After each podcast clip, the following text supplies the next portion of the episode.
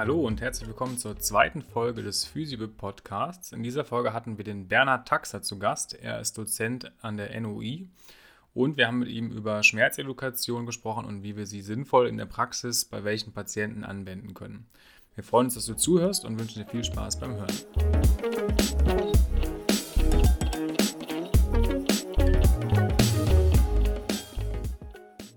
Okay, dann hallo und herzlich willkommen zur zweiten Folge des Physical Podcasts. Wir freuen uns, dass du wieder zuhörst und mit uns heute einen neuen interessanten Gast begrüßen möchtest. Wir haben heute den Bernhard Taxer hier zu Gast.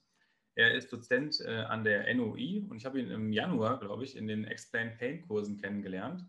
Ähm, und ja, wir freuen uns heute mit ihm über Schmerzedukation, äh, vielleicht die NOI und auch seinen Lebensweg als Therapeut ein bisschen zu sprechen. Äh, Bernhard, schön, dass du da bist. Danke für die Einladung. Neben mir sitzt noch mein äh, Co-Host und Mitautor von der Physiobib, der Guten Noah Glier. Wie geht's dir heute Morgen? Sehr gut. Dir? Ja, fit soweit. Wir können starten, denke ich.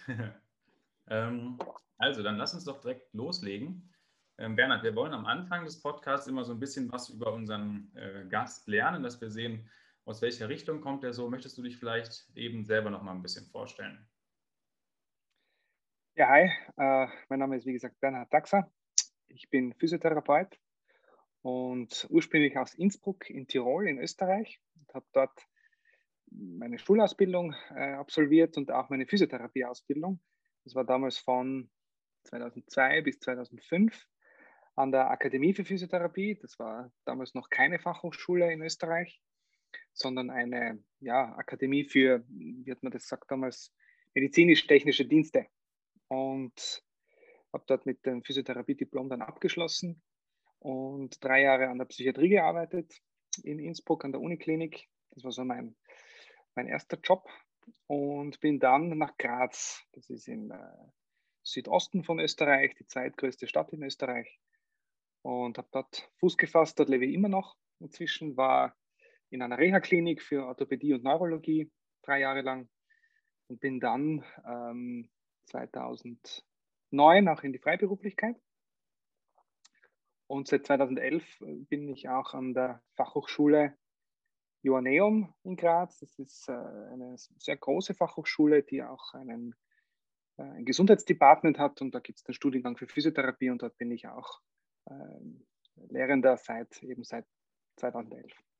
Genau. Zwischenzeitlich war ich mal kurz im Unfallkrankenhaus, auch in so einer Karenzstelle das war recht cool, wieder mal den äh, Akutbereich zu sehen und auch die äh, Akutversorgung und in einem Team wieder zu arbeiten. Das war für mich so die, das Bedürfnis, aus der Praxis mal raus und wieder Kollegen und Kolleginnen um mich zu haben, wo man was lernen kann. Und ja, dann, da war ich aber nur ein Jahr als, als Vertretung.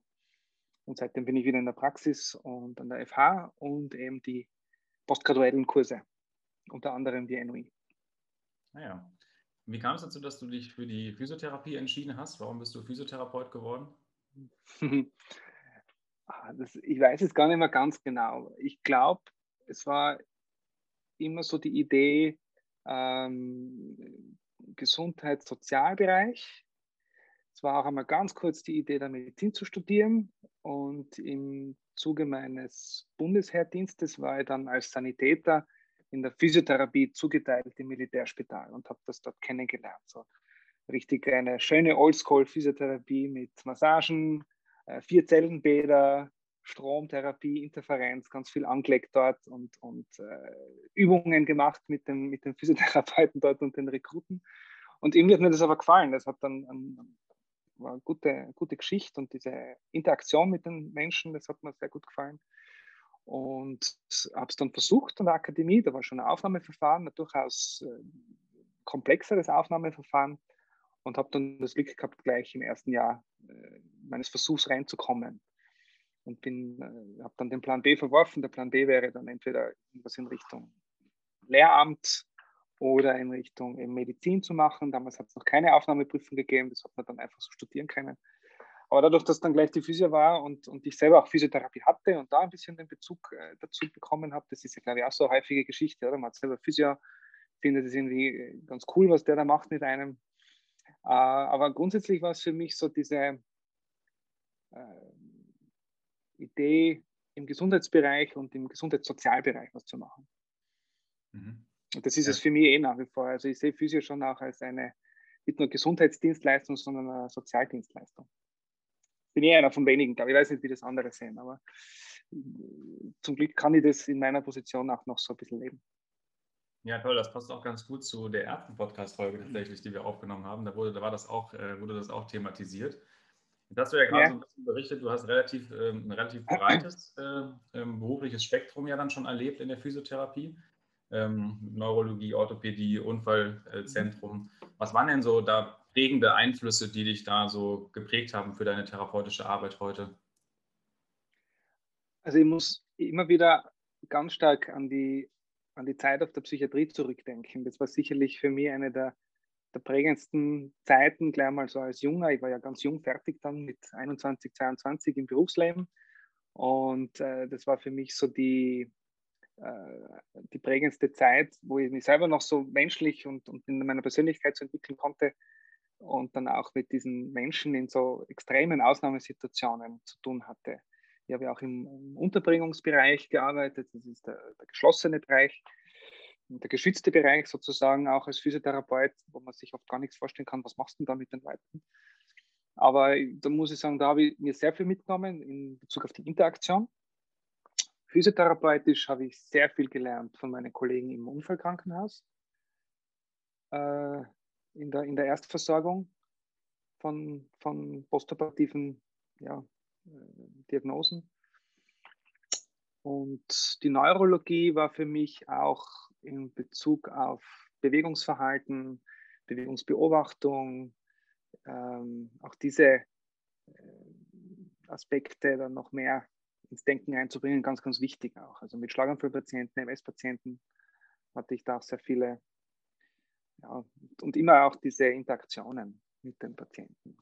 Mhm. Und in der Psychiatrie hat man halt auch so, Entschuldigung, auch so, so Krisensituationen, wo es oft um Abgrenzung geht, wo es um äh, Übergriffigkeiten geht, ähm, aber auch um, um, schwierige Notsituationen von Menschen in, in Notsituationen und Extremsituationen.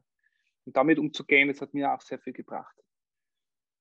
Das ist, war ganz war eine gute Zeit, würde ich sofort wieder zurückkehren. Mhm. Das heißt, du hast auch viel Zeit mit den Patientinnen verbracht in der Psychiatrie. Ja. ja. ja. Übers, übers Gruppen, über die Gruppensession raus, also da war natürlich viel Gruppenaktivität.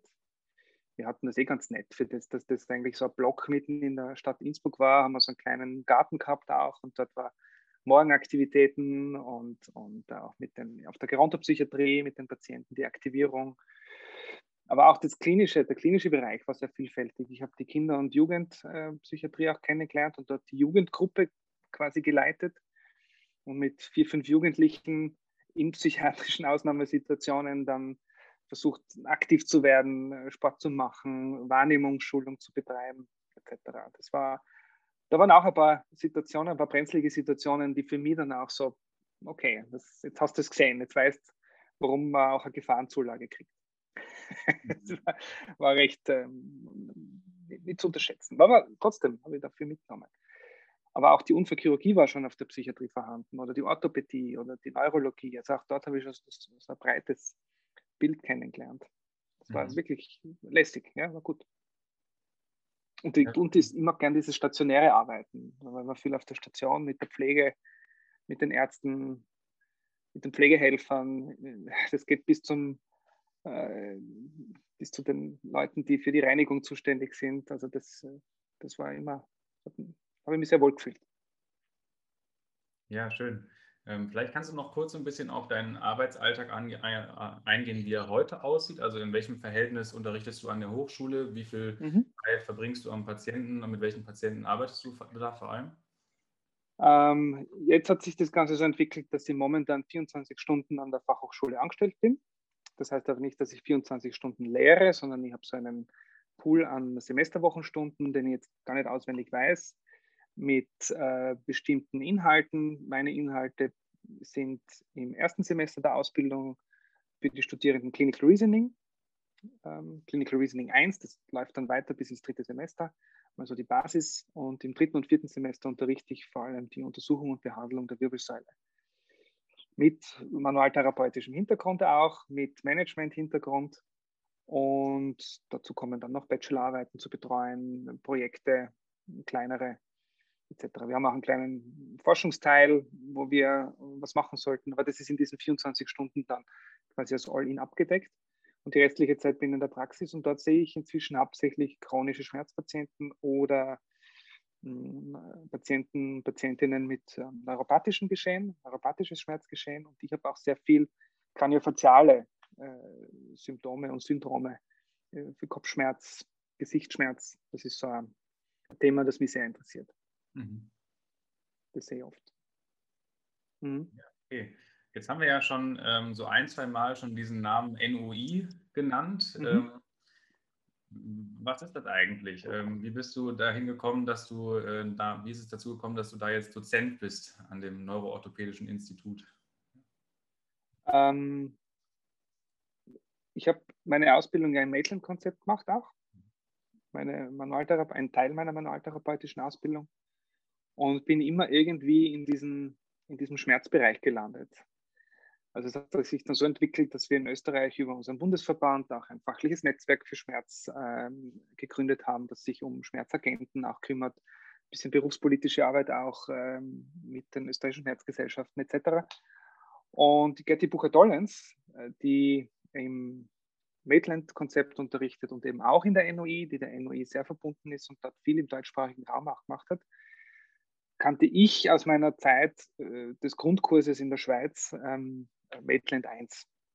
Und ich glaube, zwei Jahre habe ich dann auch noch bei ihr gemacht. Und wir sind immer irgendwie in Kontakt geblieben und sie hat mich dann gefragt, ob ich nicht Interesse hätte, äh, dort in die Assistentenausbildung einzusteigen und vor allem über die Explain Pain Schiene ähm, äh, in der NOI mitzuarbeiten. Und ähm, also ich konnte dann auch äh, David Butler kennenlernen, weil das wird dann vorgeschlagen, dass da jemand ist, der da Interesse hätte von der Lokalisation her im deutschsprachigen Bereich.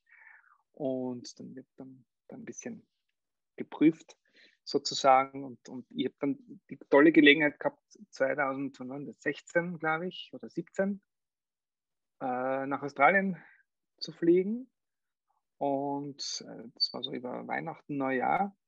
Und war da schon in Kontakt mit David und der hat gemeint, was, quasi was dutzen zu Silvester, meine Freundin und ich. Äh, sie war dort, weil sie bei Tobi Haller Ausbildung gemacht hat, sie ist auch Physio. Und ähm, David hat gemeint, dann kommt sie was Silvester zu uns nach Kangaroo Island. Und dort haben wir dann David Butler und seine Frau kennengelernt, Juliette, und auch gesprochen darüber, wie man sich das entwickeln könnte in dieser Gruppe. Ja, und mit den Kursen und mit den Beiträgen ist dann irgendwann in die Richtung gegangen, äh, selbstständig auch als Dozent, als NOI-Instructor sozusagen zu unterrichten. Das ist dann, ist dann unterm Strich recht schnell gegangen.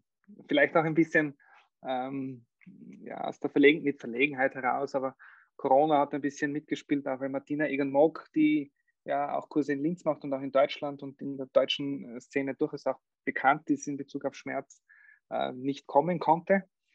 Und dann hat es geheißen, ja, wer könnte denn da jetzt? Und ach, Bernhard könnte das machen. Okay. Mhm. Ich versuche es mal. Und dann hat es ganz gut geklappt, ja. Mit einer Präsenz, mit einem Präsenzkurs. Ja, schön. Ähm, wie war das also für dich, als, als deutschsprachiger Physiotherapeut nach Australien zu gehen und mit so einer internationalen Größe dann da äh, in Kontakt zu kommen? Ja, das ist schon, das ist ja auch immer, was er sehr betont, wenn er, wenn man, wenn er was schreibt oder auch wie Lorimer das immer betont, so dieses äh, Gurutum, das wollen sie ja nicht. Ja, aber sie, sie, kommen da nicht ganz drum herum, dass die schon recht gefeiert werden. Und wenn ich mir denke, so meine ersten Kontakte mit dem Namen David Butler war über die Metlin-Gruppe, über die Neurodynamikkurse, über das Thema der Neurodynamik, das mich auch sehr interessiert äh, und, und der neuropathische Schmerz und halt in einer Reihe mit äh, diesen großen Namen wie Michael Shacklock und, und Louis Gifford, der mir inhaltlich ja auch irrsinnig viel gebracht hat. Und auf einmal wird man von David Butler in Shorts und, und äh, Shirt abgeholt am Flughafen und ähm, trinkt drei Flaschen Wein gemeinsam. Und das war wirklich war gut. Also das ist, äh, ja, das war schon cool. Auch die Ansichten und, und so ein bisschen so seine äh, Ideen zu vielen Dingen mitzubekommen, seine Frustrationserlebnisse einmal zu hören, wie sich das entwickelt hat, was er für einen Widerstand hatte auch. Und dass nicht immer alles rosig ist, wie es oft so nach außen aussieht, aber dass er nach wie vor diesen irren Drive hat, äh, für, diese, für dieses Thema was weiterzubekommen. Und er ist so, wie er ist. Also wenn man sich die Videos anschaut oder im, im Camp von, von anderen äh, Vorträgen, er ist so. Das ist sehr authentisch. Mhm. Und deswegen funktioniert das auch bei ihm so, wie es äh, für ihn wahrscheinlich auch immer funktioniert. Passt immer, auch nicht immer. Er ist auch einer, der da sehr reflektiert ist. Also es war schon cool. Auch, ich muss aber auch sagen, wie, wie ich äh, bei dem Kurs von Tobi Holl dabei war. Tobi Holl äh, aus meiner Kopfschmerz-Thematik auch ein Physio, der da durchaus bekannt ist und einen Namen hat. Das sind einfach irrsinnig lästige, äh, gemütliche, sehr wertschätzende Kollegen, von denen man extrem viel lernen kann. Die sich, die sich nie trauen, trauen würden, aber die sich nicht über einen stellen würden. Und das ist schon ja, toll, tolle Erfahrung. Und da gibt es noch, kenne ich einige zwischen, die das sehr schätzt, die mich sehr geprägt haben. Aber auch die im deutschsprachigen Raum, Menschen wie Gerti, Martina, äh, Harry Pikatz und so weiter, sind alles Menschen und Physios, die mich in, in diesem Weg, den ich da gehe, extrem geprägt haben. Hugo Stamm, äh, mit dem ich immer wieder Kontakt habe auch. Und das, äh, da bin ich schon recht dankbar für diese Leute in der Umgebung. Ja, super cool. Danke für die Einblicke. Ähm, dann lass uns doch so ein bisschen das Gespräch ähm, so in Richtung der Schmerzedukation, Explain Pain lenken. Ähm, was würdest du sagen, welches Ziel verfolgt die, die Schmerzedukation so? Äh, was ist da so die, der zentrale äh, Beweggrund? Also die Schmerzedukation verfolgt einmal mit ziemlicher Sicherheit das Ziel, äh, Menschen über Wissen zu einer Thematik zu mehr Selbstkompetenz zu bringen ähm, verfolgt das Ziel, Ängste abzubauen, ähm, eigene Zustände, die man ja nur selber spürt, äh, ein wenig zu erklären, ähm, Sinn zu machen, so dieses Making Sense of Pain als, als Thema, ähm, Beliefs einmal zu entmystifizieren, dieses äh, ewige Thema mit, ich habe einen Strukturschaden, deswegen Schmerzen und umgekehrt, also ich habe Schmerzen, deswegen muss was kaputt sein. Ähm, das ist sicherlich ein großes Ziel. Und ein, gro ein großes Ziel ist auch, äh, wie gesagt, über die Schmerzedukation in die Aktivität dann wieder zu kommen. Und Aktivität ist jetzt nicht unbedingt dann wieder, muss mein Marathon laufen, aber diese Aktivität ins, im sozialen Umfeld, Aktivität im, im, familiären, Aktivität auch von mir aus im Sport, ich glaube, das ist ganz ein wesentlicher Bereich, weil Schmerz ja auf so vielen Ebenen funktionell, sozial emotional einschränkend ist. Und da hilft es ganz gut, diese Zusammenhänge darzustellen aus dem psychoimmunologischen, psychoemotionalen, äh, aber trotzdem auch die berühmten Issues in the Tissues in, die, in, den, in den Kontext zu bringen zum, zum Thema Schmerz. Dass es für viele dann so dieses, vielleicht doch einmal dieses Aha-Erlebnis gibt, okay, äh, der Nerv meldet sich jetzt nicht, weil irgendwie wieder was kaputt ist, sondern weil ich gerade in einer vulnerableren Situation bin, in einer verwundbareren Situation bin. Und, und das mit Stresssystemen zu tun haben kann und so weiter und so weiter. Also ich glaube, das verfolgt es einmal ganz, ganz stark, dass Menschen mehr auch Kontrolle wieder über ihre, über ihr, ihre Umwelt und über sich selber bekommen können. Und nicht der Schmerz immer so kontrollierend ist. Mhm. Ja. Also vor allem so ein Verständnis aufzubauen bei dem Patienten, bei der Patientin für den Schmerzvorgang, der jetzt bei Ihnen da das Problem ist. Genau, das ist ein Punkt. Ich glaube, ein wichtiger Punkt, und das haben wir uns auch entwickeln müssen und ich mich auch, versuche das doch jetzt schon eine Zeit zu machen, die Schmerzedukation. Und bin da auch oft gescheitert, natürlich, so wie man mit anderen Techniken und Tools auch scheitern darf. Ich glaube, aus diesen Fehlern lernt man ja dann auch äh, am besten. Ich glaube, man muss auch davon weggehen, äh, dem Patienten seinen Schmerz zu erklären. Äh, das haben wir oft gemacht. Wir, wir Physios sind ja gern Pädagogen. Wir reden da gern und erklären viel. Wir erklären, wie man jetzt, oder eh nicht alle, ich will da jetzt nicht über den Kamm scheren, aber äh, wie man richtig sitzen soll, wie man richtig heben soll. Wir erklären manchen Patienten oder Menschen, wie sie richtig gehen sollen. Ich glaube, das gibt es ja nicht in dem Sinn, dieses richtig. Und dann versuchen wir auch noch den Menschen zu erklären, wie ihr Schmerz funktioniert. Und das muss ich sagen, ist doch recht ein, ein bisschen anmaßend, teilweise. Das können wir nicht. Aber wir können auf Basis des aktuellen Schmerzverständnisses, das der Mensch oder der Betroffene hat, erklären, was so die die umgebenden ähm, Faktoren sein können, dass das aufrecht bleibt, dass es sich so verhält, wie es sich verhält. Und auch, ich glaube, ein wichtiger Punkt im Rahmen der Schmerzedukation ist dieses, ich nehme das ernst und ich nehme das wahr. Ich glaube dir, dass du weh hast. Ja, ich glaube dir, dass du Schmerzen hast. Auch wenn jetzt kein Strukturschaden ist oder wenn ein Strukturschaden ist und der nicht mit dem im Verhältnis steht. Ich glaube dir, dass du die Schmerzen hast, die du hast. Und ich versuche dir jetzt mit dem Edukativen ähm, ein wenig Angst zu nehmen. Also ich glaube, viel hat es da mit Angst zu tun, mit, mhm. mit Angstreduktion, um dann aus diesem Freeze oder übermäßigen ständig drüber gehen und sich nicht wahrnehmen können, ein wenig rauszukommen. Ja, super. Ja. Ähm, also sind auf jeden Fall auch so, so Sachen, wie ich die Schmerzedukation erlebe in der Praxis. Ne? Also das ist ein ja. schönes Tool, ähm, um die Schmerzwahrnehmung, die der Patient mit in die Praxis bringt, vielleicht ein Stück weit zu spiegeln und zu, zu sagen, ah, ich sehe, was du sagst, ich kann das verstehen, ich kann das nachvollziehen. Ähm, dann hat man eine gute Basis, von da aus weiterzuarbeiten. Mhm. Ja. Mhm. Ähm, es gibt ja eine relativ große Bandbreite so von den schmerzedukativen Interventionen, also von Untersuchungen, die eine Stunde intensiv Edukation untersuchen und dann aber nur kurze kleine Metaphern, die man so in die Therapie äh, einbaut. In, in welcher Form arbeitest du selbst in der Praxis damit? Wie nutzt du das so für dich? Also ein wichtiger Punkt für mich ist immer, dass ich mal das Angebot stelle, ob der, der Betroffene oder die Betroffene das überhaupt möchte. Also ich habe da eine Idee dazu, ich kann diese Zustände, diese Wahrnehmungen, die sie haben, äh, nachvollziehen. Ich kann es, wenn sie möchten, auch erklären. Und dann baue ich das äh, Piece by Piece auf, aber vor allem baue ich das auf einer, auf einer Schmerzdefinition des Patienten auf. Das heißt, ich bitte die, die Betroffenen dann immer, hm, sich einmal hinzusetzen und für sich das Thema Schmerz zu definieren.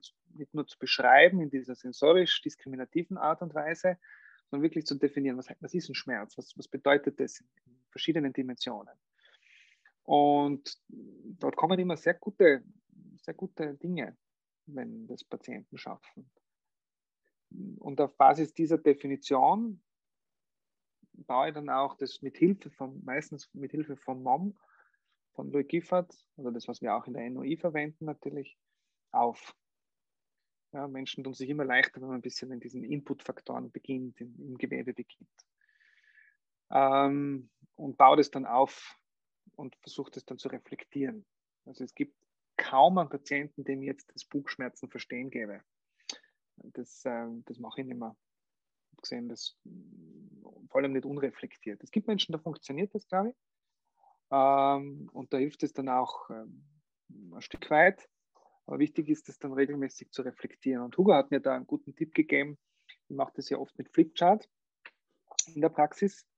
Und wenn der Patient dann das nächste Mal wieder kommt, dann hole ich mir das Flipchart wieder raus ja, mit, seinem, mit seiner Grafik, mit seiner Zeichnung. Das steht dann da. Also der Patient kommt dann in die Praxis rein und sieht wieder das, was wir das letzte Mal erarbeitet haben, so Wiedererkennungswert auch. Und das ist das Schöne am Papier. Kann er wieder hervorholen. Und äh, Stück für Stück kommen dann neue Aspekte dazu. Und dann gibt es die Reflexion zu fragen, ja, was, Herr Taxa, was können wir jetzt machen, um dieses endogene System zu aktivieren? Und dann kommt natürlich gern die Gegenfrage, wie wir es ja auch so schön machen inzwischen in der Physiotherapie, motivational. Was glauben denn Sie, was da das Sinnvolle sein könnte? Und auf dem bauen wir dann auf und dieses Konstrukt ergibt sich dann von Einheit zu Einheit. Und dann geht es natürlich darum, immer zu überprüfen, wie, wie gut ist das verstanden worden, was fehlt da noch. Ähm, kann äh, jemand, der mir das erklärt hat, das dann reproduzieren? Also da geht es viel um Lernen. Und das ist ein ganz wichtiger Punkt. David Butler hat ja sein, sein Doktorat im edukativen Bereich gemacht, im pädagogischen Bereich. Und das merkt man ganz stark auch. Also viele Dinge haben so einen pädagogischen Hintergrund, so Lernstrategien, die das involviert. Ja, und, und, Metaphern sind ein, ein Punkt, da wähle ich unterschiedliche. Mhm. Dieses Alarm, alarmzentralen Metaphern, das war früher so meine Dauermetapher, das hat auch nicht immer funktioniert.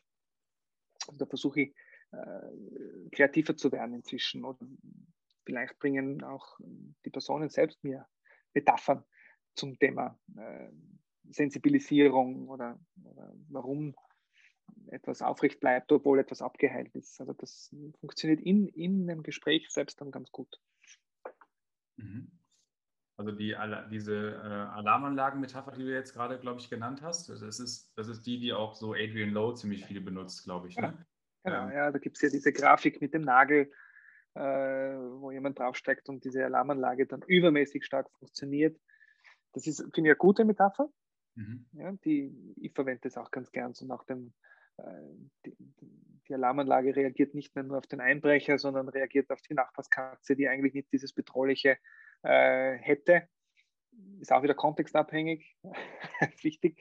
Also da muss man so ein bisschen den, den, den, den Draht und den Zugang zum Patienten finden. Eine Metapher äh, funktioniert nicht immer. One size fits for all, das, das geht nicht. Auch nicht in der Schmerzedukation. Ja. Und da finde ich es oft ganz praktisch, das wirklich runterzubrechen, einmal auf die reine Biologie und dann daraus Metaphern zu entwickeln mit dem Patienten gemeinsam. Also es geht über den anderen Weg genauso. Wenn ich es zu bildhaft mache, ist für viele auch nicht greifbar und nicht ganz nachvollziehbar. Mhm. Ja. Also das. Ähm, ja. Also du redest teilweise schon auch von Nozizeption, von Descendierung, Inhibierung, all diesen Geschichten. Genau, genau dass sie, ich spreche vielleicht jetzt nicht gerade Notizeption, sondern Reizleitung und übermäßig starke Reizleitung. Und natürlich auch wieder ein bisschen abhängig von, mit wem ich es zu tun habe. Ich habe äh, äh, auch erstaunlicherweise viele Physiotherapeuten als Patienten mit so unspezifischen Dingen, ähm, wo man das auch äh, machen muss. Ja, manchmal mehr runterbricht und manchmal weniger. Man glaubt gar nicht, wie viele Beliefs wir als Physiotherapeuten, da nehme ich mir jetzt mit rein, haben zum Thema Schmerz. Ja, also es ist nicht immer nur äh, der Patient da draußen, der das hat, sondern das ist äh, in unserer direkten Umgebung. Ärzte, spannend, Ärzten auch äh, Nozizeption zu erklären. Mhm. Und das, das, äh, auch dort macht es manchmal Sinn, ähm, individuell die Sprache zu finden. Ja, das glaubt man oft gar nicht. Mhm. Aber wie gesagt, das Angebot ist wichtig, denke ich. Habt ihr was? Möchtest du das wissen? Was glaubst du selbst? Ja, wie sind so deine, deine Pain Literacy, dein Verständnis zum Schmerz, dein Wissen darüber, das einmal abzudecken und dann äh, äh, kann man das aufbauen.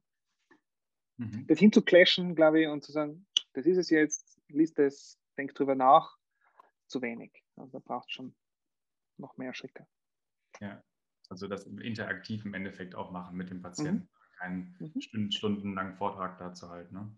Genau, interaktiv äh, auch, auch zu erarbeiten und ähm, dann kann man Tools nutzen. Da gibt es ja wunderbare äh, zusätzliche Edukationstools, ob das jetzt YouTube-Videos sind. Also ich verwende auch dieses Video ganz gern, ähm, das, das die Schmerzgesellschaft gemacht hat in Deutschland für die Kinder. Mhm. Ähm, das ist von diesem Kinderreha-Zentrum. Das ist ja für Erwachsene auch hervorragend.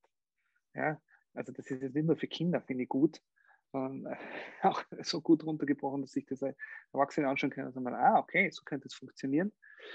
Oder ähm, Retrain Pain ist eine schöne äh, Homepage, äh, die Geschichten von Greg Lehman, wie er das aufgebaut hat und auch die, die Jungs und, und äh, Mädels, die das übersetzt haben äh, in, ins Deutsche. Das sind tolle Tools, die man suchen kann und Ressourcen, die man verwenden kann, für Patienten. Schmerzen verstehen, wie gesagt, das Buch Schmerzen verstehen kann funktionieren.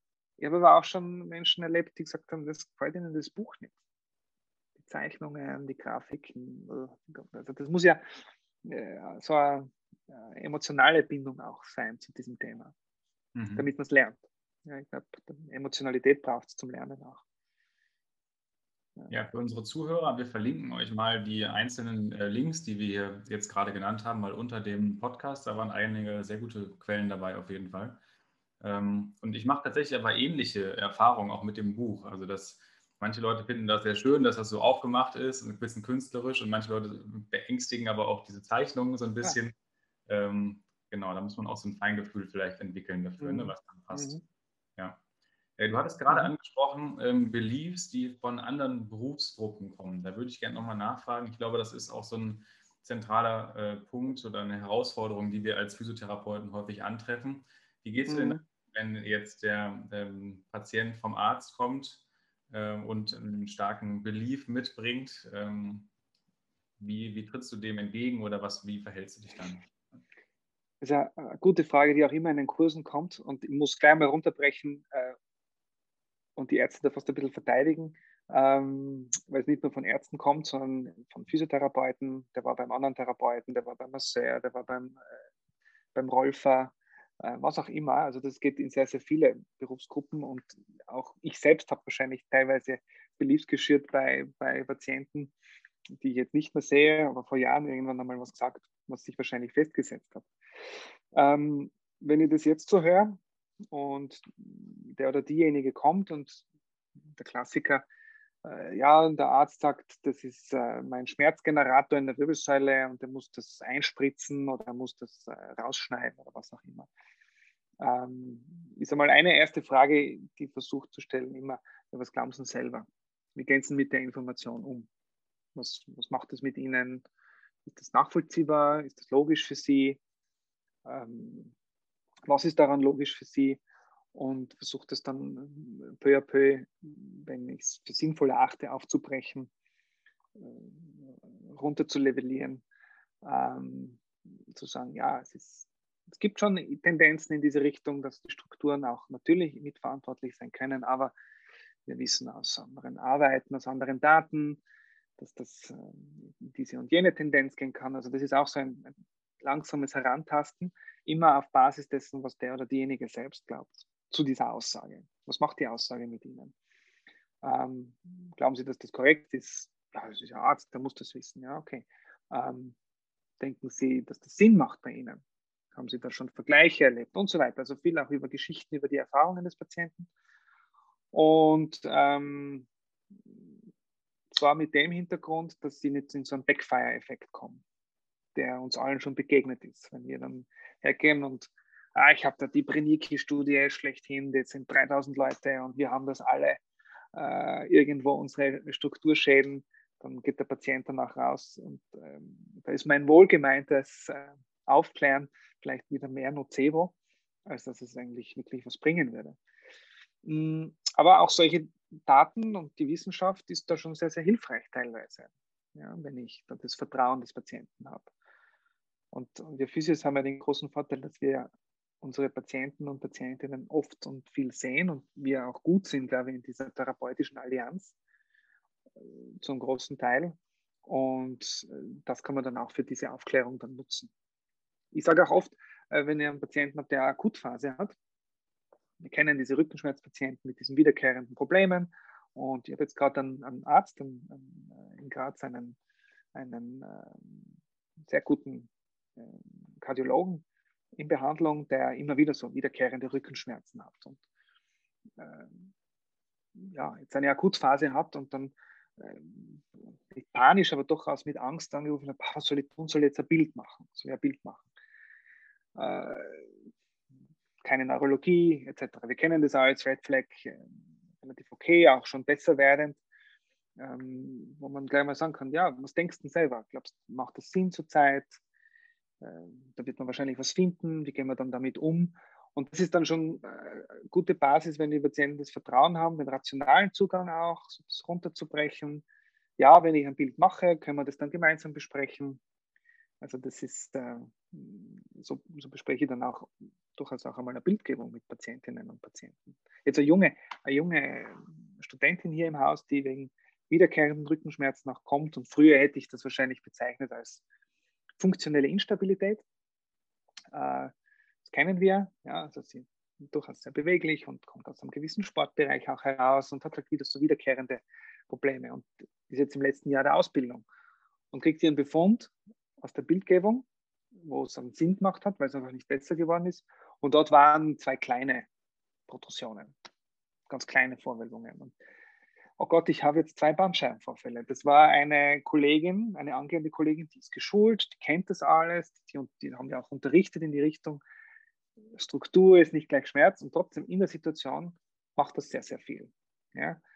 Und da geht es dann darum, das Ganze ein wenig abzufangen, gemeinsam zu erklären und noch einmal sie auf eine rationale Ebene auch hinzubringen, dass das äh, Angst nimmt. Auch wenn der Arzt gesagt hat, ja, da haben wir was und das ist klar, dass sie Schmerzen haben. Ja, also viel, viel geht es mir darum, einmal die, die Wahrnehmung und die Perspektive der Betroffenen zu erfassen. Und auf dem kann ich dann aufbauen. Nicht reinpreschen. Habe ich auch gemacht. Das hat nicht funktioniert. Okay. Ja. ja, total. Also, ja, du hast jetzt auch schon ein paar Mal so vielleicht äh, so ein paar Sachen gesagt, die auch diesem Trend Explain Pain ähm, ja so ein bisschen auch so eine Gegenposition schon wieder äh, stellen. Ne? Also dass man, dass man das auch jetzt nicht, also dieser, so ein Trend hat ja immer inne, dass man, ähm, dass, dass das Pendel so zu weit in die eine Richtung schwingt. Ne? Und wir jetzt quasi mhm. nur noch sagen, es ist alles neurophysiologisch und wir müssen jetzt deine Sicherheitsinformationen ähm, äh, aufbauen und deine Gefahreninformationen mhm. abbauen und so. Ähm, da hast du ja wahrscheinlich auch so ein bisschen deine Mitte gefunden über die Zeit. Das ist eine super Frage. Ähm, für mich war, für mich hat es sicher eine Phase gegeben vor ein paar Jahren, wo, wo für mich das Thema war, ja, es ist alles zentral sensibilisiert und äh, die zentrale Sensibilisierung steht ganz stark im Vordergrund und diese Central Sensitization Syndromes, wie sie Melzak schon beschrieben hat, also versucht ganz viel über diesen Weg zu erklären. Und zum Glück gibt es ja die, die Wissenschaft und auch die Grundlagenwissenschaft, die uns da neue Daten liefert und neue Ideen liefert. Und inzwischen sehe ich das auch anders wieder. Und ähm, bin der Meinung, dass auch Explain Pain so ein Trend ist. Wir, wir, wir schimpfen gerne in unserer Bubble in Richtung, ja, ist dieser Faszientrend und äh, dieser Krafttrainingstrend und, und äh, alles gegen Manuelle. Also wir sind ja da sehr auch äh, bisschen Sozialmedien äh, geprägt und, und da sehr, sehr schnelllebig. Ähm, und David hat das einmal in einem Blog ganz gut beschrieben, diesen Rollercoaster. Ähm, das ist auch zu empfehlen, ein Rollercoaster von Physiotherapie, wie er das erlebt hat. Ja, Anfang der 90er war alles Neurodynamik, dann die segmentale Stabilisation, wo ich schon so ein bisschen reingefallen bin. Plötzlich habe ich alle segmental stabilisieren müssen, vom Sprunggelenk bis zur Halswirbelsäule. Und äh, habe dann mehr und mehr meine Mitte gefunden, zu sagen, okay, äh, ich brauche gutes Reasoning war gutes Reasoning, um zu erkennen, was ist jetzt das, ähm, das Thema, das große Thema im biopsychosozialen Modell. Und auch das ist ja so ein, ein, ein großes Thema, wo ich immer wieder in Diskussion komme, was heißt biopsychosozial überhaupt denkend. Das ist ja oft der Etikettenschwindel. Ja, biopsychosozial kann man sich schon wo raufschreiben und das sind dann oft die Leute, die sagen, ja, wenn es nichts Biologisches gibt, dann ist es psychosozial. Und wenn man psychosozial aber super super drauf ist, dann müssen wir so lange suchen, bis wir was finden. Und das, glaube ich, ist das Schwierige dran. Und Education ist gut und Education kann voll hilfreich sein, gerade bei chronischen Zuständen, bei Menschen, die schon viel erlebt haben, die äh, eine lange Geschichte haben. Da hilft mir das Stück für Stück und manchmal brauche ich es aber nicht. Ja, es, es muss nicht jeder, jeder Patient Schmerzedukation bekommen. Ja, das, das, reicht auf die Edukation. Schauen wir, dass wir wieder aktiv werden. Stück mhm. für Stück. Mhm. Ja. Man kann es in so kleinen Nuggets, ja, diese kleinen Nuggets kann man schon liefern, dass man sagt, ja, die Struktur steht jetzt nicht unbedingt mit dem, wie du es wahrnimmst, in Verbindung. Oder auch einmal, auch eine Edukation ist, äh, zu erklären, wie ein Nerv funktioniert dass eine Neuropathie etwas äh, ist, was lästig ist, was langfristig ist, was manchmal auch äh, schmerzhaft sein kann, obwohl man nicht weiß, warum. Ja, diese edukativen Maßnahmen, das liefere ich schon, aber das komplette, den kompletten Schmerz dann immer zu erklären, jedem Patienten zwangsbeglücken mit, mit Schmerzwissen, ich glaube, das braucht man nicht. Ja. ja. Ich glaube, dass das Thema zu Schmerz für uns Physios sehr, sehr viel für unsere Grundhaltung macht dass wir dann anders äh, dem Patienten begegnen.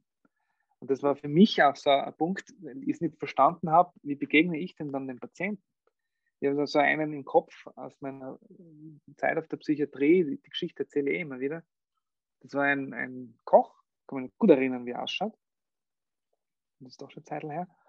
Mit einer, mit einer Hämischlittenprothese im Knie. Und das ist nicht besser geworden. Und er hat immer Schmerzen gehabt und dann hat er einen Benzodiazepin-Abusus auch noch gehabt und Alkohol und so weiter und so weiter. Und deswegen war er auf der Psychiatrie immer Schmerzen, immer Schmerzen. Ich habe es nicht verstanden. Die OP war ewig lang her. Ja, das Knie war für mich strukturell quasi Lupen rein und ich habe nicht verstanden, warum er immer weh hat. Und ähm, dann auch begonnen. Da muss man noch Punktur machen, Punktion machen und äh, mobilisieren und äh, noch einmal ein Röntgen. Ja, das war so meine, meine Denke damals auch. Und bis die Psychiaterin einmal gekommen ist, die, den Spruch werde ich nicht vergessen, und gesagt hat, wir müssen herausfinden, welche Funktion der Schmerz hat. Und für mich war das so, was meint sie denn jetzt damit, welche Funktion der Schmerz hat? Ja?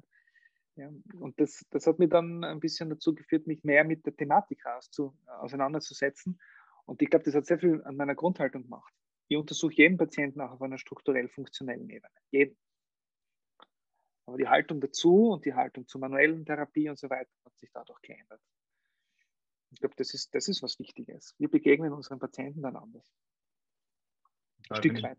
Mhm, finde ich einen ganz wichtigen Punkt. Also äh, ich glaube dass auch, dass das dazu beiträgt, dass wir als Therapeuten auch weniger Angst vielleicht vor dem Schmerz haben, den ja. unsere Patienten mitbringen. Ne? Wenn wir genau. Erklärungsmodelle haben, die äh, uns vielleicht auch eine weit, einen weit ausgebreiteten Schmerz, der springt äh, und so erklären können, ähm, mhm. dann äh, schafft uns das auch kommunikative Sicherheit oder auch, ähm, auch eine Sicherheit in dem, im therapeutischen Denken. Ne? Genau, und eine gewisse Souveränität, die ja auch auf diesen unspezifischen Effekten irrsinnig viel macht. Ja, dass, äh, die Patienten sind eh schon in so einer vulnerablen, hochsensiblen Situation, in einer Mega-Arousal, unter Stress und dann kommen sie mit äh, Symptomen, die sie sich selbst nicht erklären können, zum Kollegen. Und das soll auch kein Vorwurf sein, jetzt bitte wieder niemanden blamen, aber äh, der dann sich vielleicht, und mir ist es selber so gegangen, wo ich denke, oh, äh, F. Punkt, Punkt, Punkt, was, was soll das jetzt? Ja, warum, warum präsentiert sich das so eigenartig? Und ah, da müssen wir jetzt doch noch einmal äh, ein Röntgen machen. Ja, aber ich habe schon vier Röntgen gemacht oder ich habe schon drei MRs hinter mir. Ja, und das sind, äh, ich glaube, das macht irrsinnig viel für uns selber.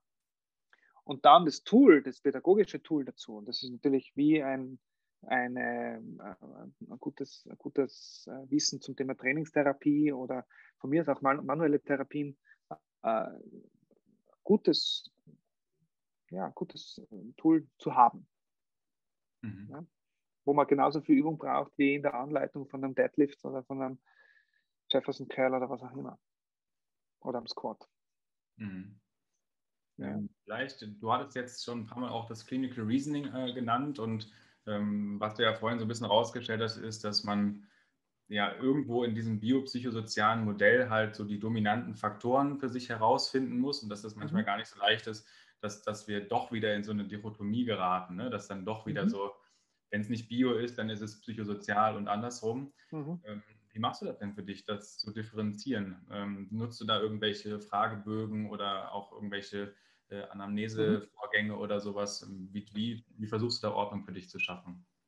Ja, ich bin da sicherlich sehr geprägt aus dieser australischen Schule von, von uh, Clinical Reasoning her und auch diesem hypothetisch-deduktiven Zugang, der versucht ja äh, Problematik relativ breit zu erfassen, sowohl auf Aktivitäten und partizipativer Ebene, aber eben auch mit den Schmerzmechanismen im Hintergrund und psychosoziale äh, Gegebenheiten zu erfassen, Yellow Flags zu erfassen, ähm, gut zuzuhören. Ich glaube, das ist eine Grundkompetenz ähm, in der Anamnese, auch zwischen den Zeilen äh, zu hören, zu lesen.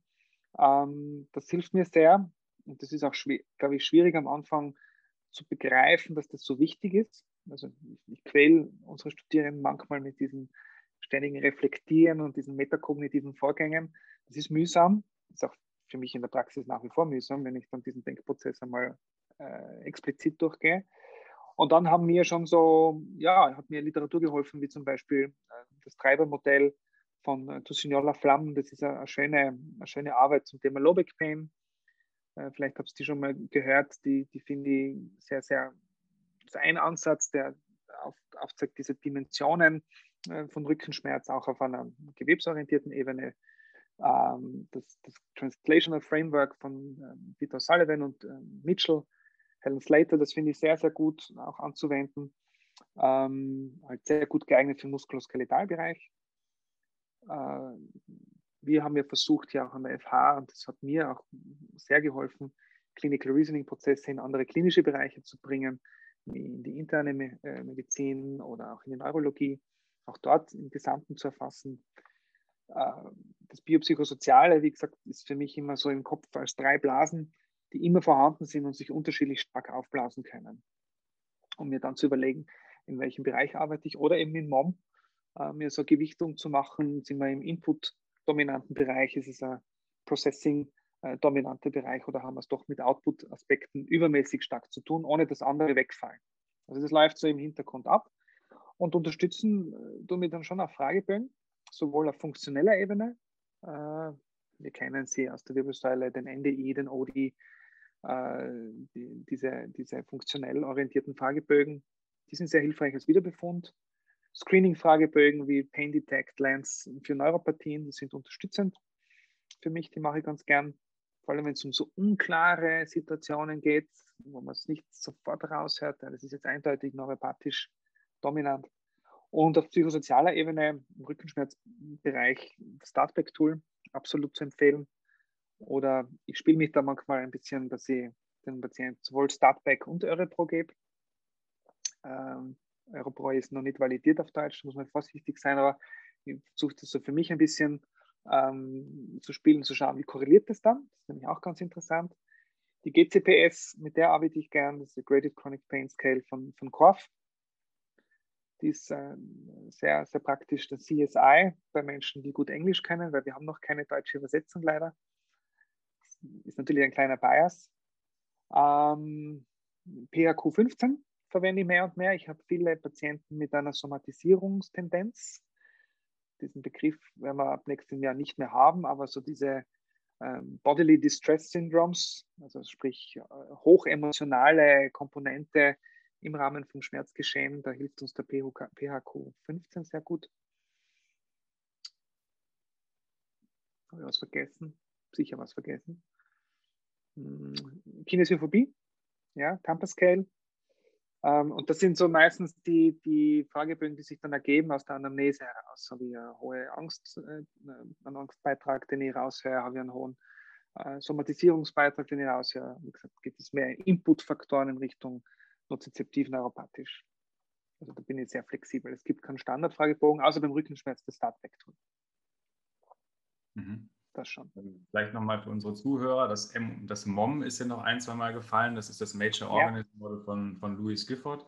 Und da wird eben unterschieden in Input, ähm, Processing und Output-Faktoren. Äh, ähm, vielleicht möchtest du da noch kurz was zu sagen, wie das aus deiner Sichtweise, mhm. wie du das aus deiner Sichtweise so interpretierst. Ähm, ich interpretiere das, interpretiere das so als eigentlich biologische Darstellung des biopsychosozialen Modells. Louis Gifford war ja Zoologe ursprünglich. Also er hat Zoologie studiert und ähm, das merkt man ganz gut dann auch in den Büchern, die er geschrieben hat, mit, mit welchem biologischen Verständnis er auch an das herangegangen ist und dann in dieses Verhaltensorientierte auch. Und ihm ist es gelungen, aus einer gesunden Selbstkritik heraus äh, diese, diese, dieses Mom zu entwickeln, aus der Beobachtung, die wir ja die ganze Zeit haben. Wir beobachten etwas, verarbeiten das und reagieren dann darauf.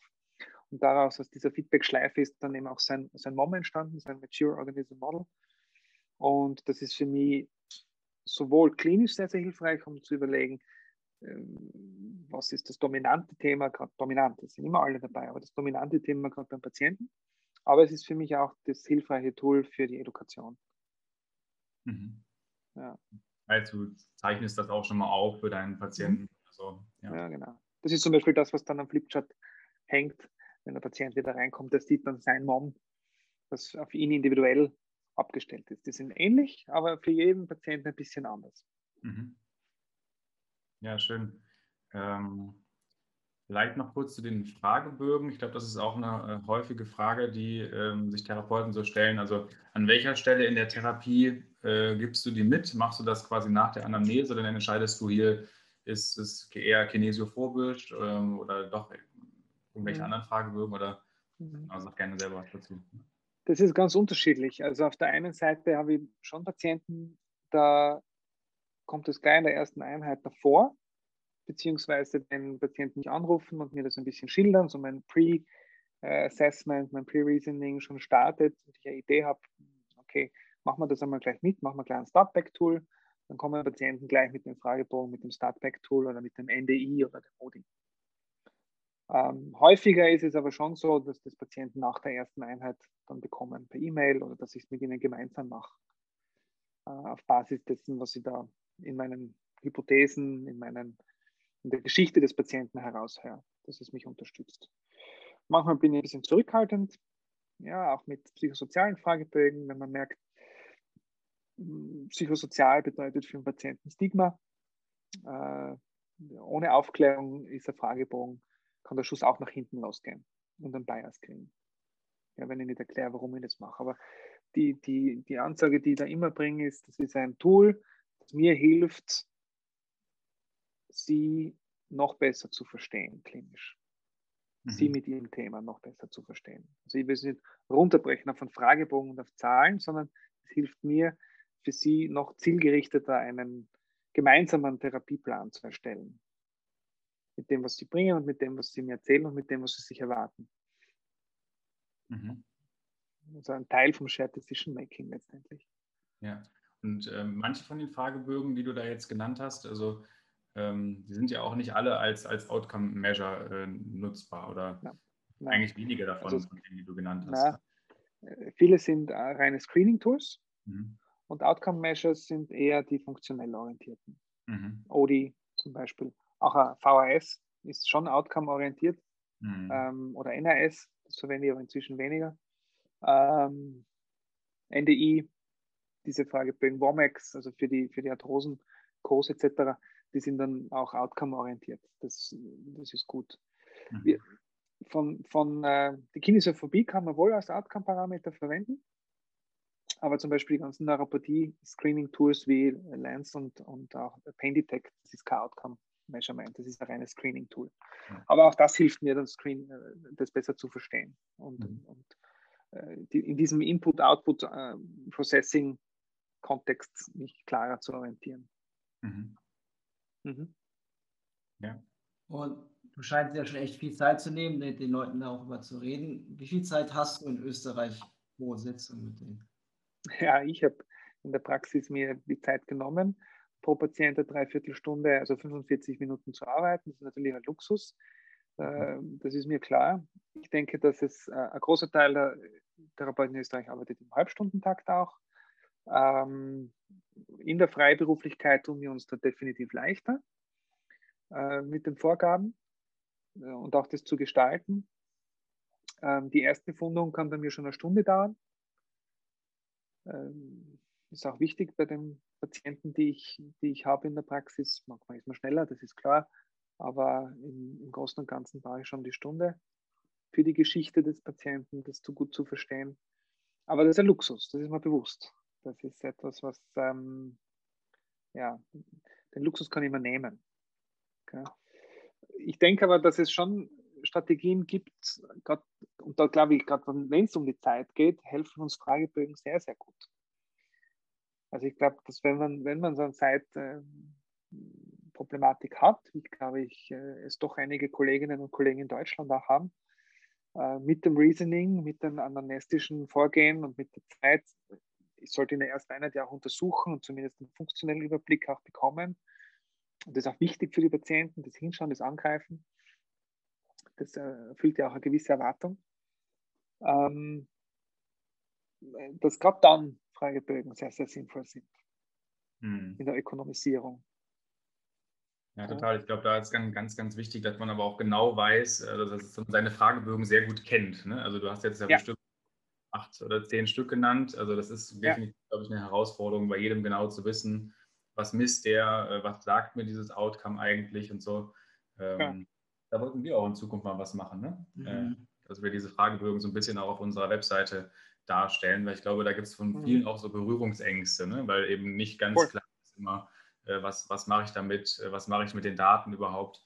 Ähm, aber ja, ich glaube auch, also das kann uns sehr viel Zeit sparen, gerade wenn viele von unseren Hörern eben nur 20 Minuten zur Verfügung haben oder so, äh, ja. nach der Therapie mal einen Fragebogen noch rauszuschicken. Ja.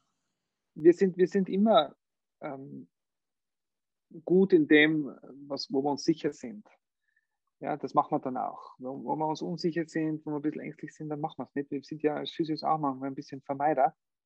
Äh, und äh, manchmal am Anfang muss man diesen Mut überwinden, ob das jetzt in Richtung Education geht, wo ich auch oft höre, ja, wie machst du das dann? Und äh, zeig uns, wie das geht. Ja, ich kann das nicht äh, immer nur so zeigen, ich kann es zeigen, wie ich es mache teilweise und das ist von einem zum anderen anders. Äh, und manchmal braucht man einfach den Mut, äh, Fehler zu machen, ein bisschen einzufahren und das auszuprobieren und zu machen. Und, und wir vermeiden es halt dann. Wir machen keine Fragebögen, weil wir uns nicht trauen. Mhm. Und wenn man es vielleicht auch, das finde ich ganz gut, wenn ihr diese Initiative macht, diese Fragebögen darzustellen, nicht genau wissen, was die testen. Und wir, wir haben eine große Fülle an Fragebögen, die wirklich sehr, sehr viel abtesten. Von Fear Avoidance äh, Verhalten über Belief Questionnaires, über äh, Schmerzkompetenz in Richtung, eben wie gesagt, Kinesophobie. Es ist ja sehr breit. Wir können sehr viel, sehr viel abfahren. Das, wir hätten die Tools. Ja, eigentlich auch viel mehr als ja. das, was man überhaupt in so einer Anamnese auch in so einem Gespräch schaffen kann. Auch, ne? Voll. Mhm. Voll. Ähm, genau. Vielleicht, wir wollten am Ende nochmal ähm, auf dieses Thema die Therapeuten als Chronifizierer äh, eingehen. Da hast du einen Artikel äh, geschrieben äh, in, der, in der Physiopraxis. Ähm, Deutsch der Artikel, also kann man auch unseren Zuhörern äh, sehr empfehlen. Ähm, da beschreibst du so ein bisschen, wir haben es ja auch schon angesprochen mit den Beliefs nochmal, dass wir auch als Physiotherapeuten dazu beitragen, ähm, dass wir vielleicht manchmal auch so einen Chronifizierungsprozess ähm, fördern, indem wir äh, Angst aufbauen oder so. Ähm, wo, wo, können wir da besser werden als Therapeuten? Wo, wo siehst du da Potenziale, die die Schmerzedukation vielleicht ähm, lösen kann? Ah, ich denke, ich denk, ich denk, das fängt, äh, die, die, die Prävention fängt im Akutbereich an. Eigentlich fängt sie vorher schon an, ist klar. Aber im Akutbereich äh, können wir, glaube ich, schon irrsinnig viel machen, ähm, dass es zu einer ja, möglicherweise nicht zur Chronifizierung kommt. Das ist, wie gehen wir in der Akutphase mit unseren Rückenschmerzen, Knieschmerzen, Nackenschmerzen um? Äh, was, was erklären wir da Patienten? Ja, wenn wir uns manche Folder anschauen, und die sind gut gemeint und auch völlig korrekt in Bezug auf Struktur, Mechanismen, aber wenn wir uns Folder anschauen im postoperativen Setting, was Patienten alles nicht dürfen, ja, macht das wahrscheinlich viel mehr Angst und Sorge, als dass wir mal auch darstellen, was sie alles dürften. Und ich habe Patienten in der Praxis, die vor zehn Jahren operiert worden sind und sich nach wie vor en bloc vom Rücken auf die Seite in den Sitz bewegen. Ja, weil sie das so gelernt haben damals. Und das bleibt hängen. Und ich glaube, da fängt es schon mal an, ähm, gut aufzuklären, was momentan geht, was in ein paar Wochen geht und was in naher Zukunft und ferner Zukunft wieder geht. Also ressourcenorientiertes Arbeiten. Unsere Sprache, unsere destruktiv strukturalistische Sprache äh, zurückhaltend bleiben. Ja, das heißt, äh, der Patient soll sich nicht nach der ersten Einheit schlechter fühlen, wenn er rausgeht, bevor er reinkommt. Und wir haben, da müssen wir uns Physios auch in der, in der Ausbildung an der Nase nehmen. Ähm, was machen wir im ersten und im zweiten Semester? Wir sind defizitorientiert. Wo ist was schief? Wo ist ein Shift, plus plus Gewicht in die Richtung? äh, auch das Wording dahinter, wie, wie weicht jemand ab, das ist alles wichtig zu erkennen und zu sehen. Und das sehe ich ja dann auch und ich habe auch meine Idee, gut, da gibt es tatsächlich momentan einen Shift, der, glaube ich, in der Akutsituation ganz, ganz wichtig ist, dass es jemand hat und jemand kann als Output, aber wie kommunizieren wir es dann? Wir machen ja viele Dinge für etwas verantwortlich, die es gar nicht sind. Und trotzdem können es Beiträge sein. Also man darf sie nicht unter den Tisch, Tisch kehren, aber äh, die, wenn ich den Patienten dann erzähle, ihr Becken ist schief und sie haben eine Beinlängendifferenz und ich kann mir vorstellen, dass der Fünferwirbel auch ein bisschen verdreht steht, das macht viel. Und das kann noch so richtig sein, was ich bezweifle. Und es kann noch so richtig sein. Ähm, die Art und Weise, wie wir es kommunizieren, spielt eine ganz große Rolle. Also da fängt schon mal an in der Akutphase, was man darf und wie jemand ist. Ja, wenn man mich anschaut oder mein MR anschaut, ja, das ist auch nicht super. Ähm, aber das, da fängt es an. Und ja, auch die Zeit, die Zeit nehmen, zuhören, jemanden ernst nehmen, jemanden wirklich wahrnehmen. Da mhm. tut man es eher zu schwer. Ja. Ah, ich weiß schon, was das ist. Ja, da legen Sie sich hin äh, oder ich zeige Ihnen jetzt diese Übung. Äh, und das, oder auch, ja, ähm, wissen Sie, Sie müssen äh, sie müssen sich einfach nur mehr bewegen. Ja, das ist leicht gesagt, aber äh, jetzt muss ich kurz in Position wechseln. So, ich hoffe, man sieht das noch. Das ist leicht gesagt, aber wenn ein Patient Angst hat vor Bewegung oder das nicht, nicht gemacht hat, die letzten Jahre, wir reden uns leicht, die Physios. Ja. Die meisten jungen Physiotherapeuten, wenn man da schaut, dann kriegt man Angst, als jemand, der vielleicht ein bisschen zu viel Gewicht hat oder nicht so sportlich ist. Und dann kommt da jemand daher und sagt uns, wir müssen jetzt Kniebeugen machen. Also das ist genauso, äh, glaube ich, manchmal destruktiv und kann zu so äh, Ängsten und, und, und Chronifizierung vielleicht führen. Mhm. Gut gemeint. Ich glaube, dass niemand absichtlich einen Patienten chronifiziert. Keine einzige Profession. Aber wir, es passiert dann halt oft implizit ungewollt. Und das ist mir auch passiert. Wie gesagt, mein, mein Beispiel ist immer äh, manuelle Ausbildung, Maitland 2b, erste Woche lumbal, lumbale Stabilisation. Ja, ich bin zurückgekommen aus, aus der Schweiz und in der Praxis waren alle Patienten plötzlich instabil. Ja, und habe das wahrscheinlich so kommuniziert. Und da gefällt mir schon auch diese Richtung von Peter O'Sullivan sehr gut. Der sagt, da bin ein bisschen ober vom Gas wieder. Und was haben wir da eigentlich auch mit unserer Sprache und Wissenschaft, die ja zum damaligen Zeitpunkt das war, was wir hatten. Was haben wir da gemacht? Und jetzt muss man sich ein bisschen reflektieren und überlegen, hm, ist es so? Auch, auch Bewegung. Ist, ist Exercise Therapy die Silver Bullet? Mhm. Sehr viel. Es ist sehr viel, glaube ich. Ich glaube, es ist ganz wichtig, Selbstkompetenz und Aktivität. Aber ist es das auch immer für alle? Mhm. Ja. Also, ich, und das ist das Schöne dran, ähm, dass sich da erstens viel ergibt noch in Zukunft, dass wir da noch mehr lernen werden, dass, da, dass wir hoffentlich die, die, die Aufgeschlossenheit haben und die Selbstkritik haben, auch mit den Daten ein bisschen uns zu bewegen. Es ist zwar frustrant teilweise, ja, aber das ist so funktioniert Wissenschaft und so funktioniert der Übertrag in die Wissenschaft. Deswegen finde ich das auch ganz gut mit eurer, mit eurer äh, Idee, diese Übersetzung der Wissenschaft und trotzdem zu sagen, okay, wir haben vor drei Jahren haben wir das so geschrieben, schauen wir es uns jetzt noch einmal an. Mhm. Es ist nichts in Stein gemeißelt. Ja. Und halt das Clinical Reasoning dahinter zu haben, hilft, glaube ich, total. Einfach dann da auch, ein, ja. also wenn ich ein Reasoning habe, das relativ offen ist, wo ich offen meine Entscheidung treffen kann, dann hilft es mir, glaube ich, auch einfacher, äh, widersprüchliche Daten mit meinen, äh, mit meinen genau. Überzeugungen genau. zu gleichen. Ne? Ja. Genau. Ja, und in Bezug auf die Chronifizierung mit den Patienten, wie gesagt, das fängt ganz früh an.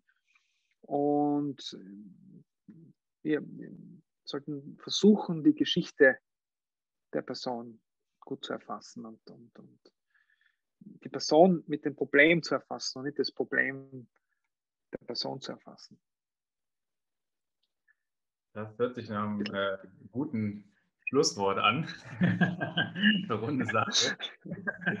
Ja. Hast du noch irgendeine Frage, die dir auf dem Herzen liegt? Äh, wenn du noch eine Minute Zeit hast, dass du es am Anfang erwähnt hast über die Physiotherapie als sozialen Beruf. Das ja. nochmal kurz spannend, ein, zwei Sätze darüber zu hören, weil wir es im ersten Podcast auch ein bisschen hatten. Ja, ich tue mir natürlich leicht. Ja. In Österreich sagt man, mit vollen Hosen ist leicht stinken.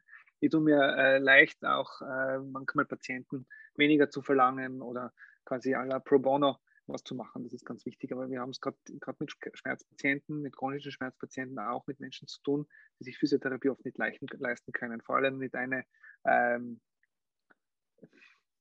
das soll man jetzt nicht äh, falsch verstehen, aber eine, eine High-Quality-Physiotherapie.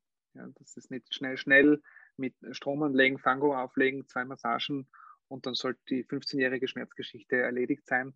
Hm, das funktioniert so nicht. Also da braucht es einfach mehr. Vor allem, wenn wir interdisziplinär und multimodal arbeiten wollen, das muss man sich einmal leisten können. Also äh, chronischer Schmerzpatient, ähm, am besten vermeidest es, indem du äh, in einer guten Umgebung aufwachst, dir gutes Essen leisten kannst und gut verdienst. Und bist wahrscheinlich eher nicht so gefährdet für einen chronischen Schmerz.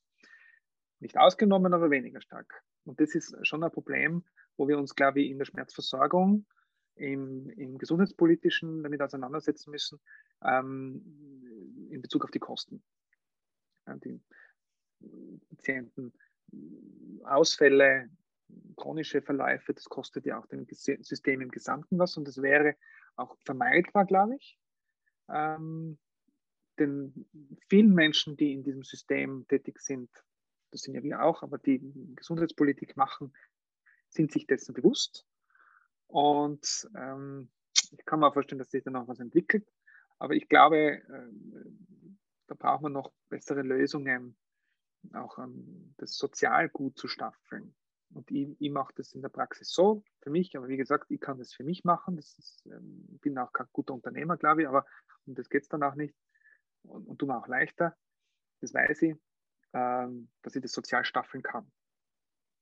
Ja, und, und äh, Patienten, die, ja, ihr wisst es selber, der braucht Psychotherapie, der braucht eine gute schmerzmedizinische Versorgung und die kann nicht zum, alle drei Wochen zum Schmerzmediziner gehen, der 280, 300 Euro kostet.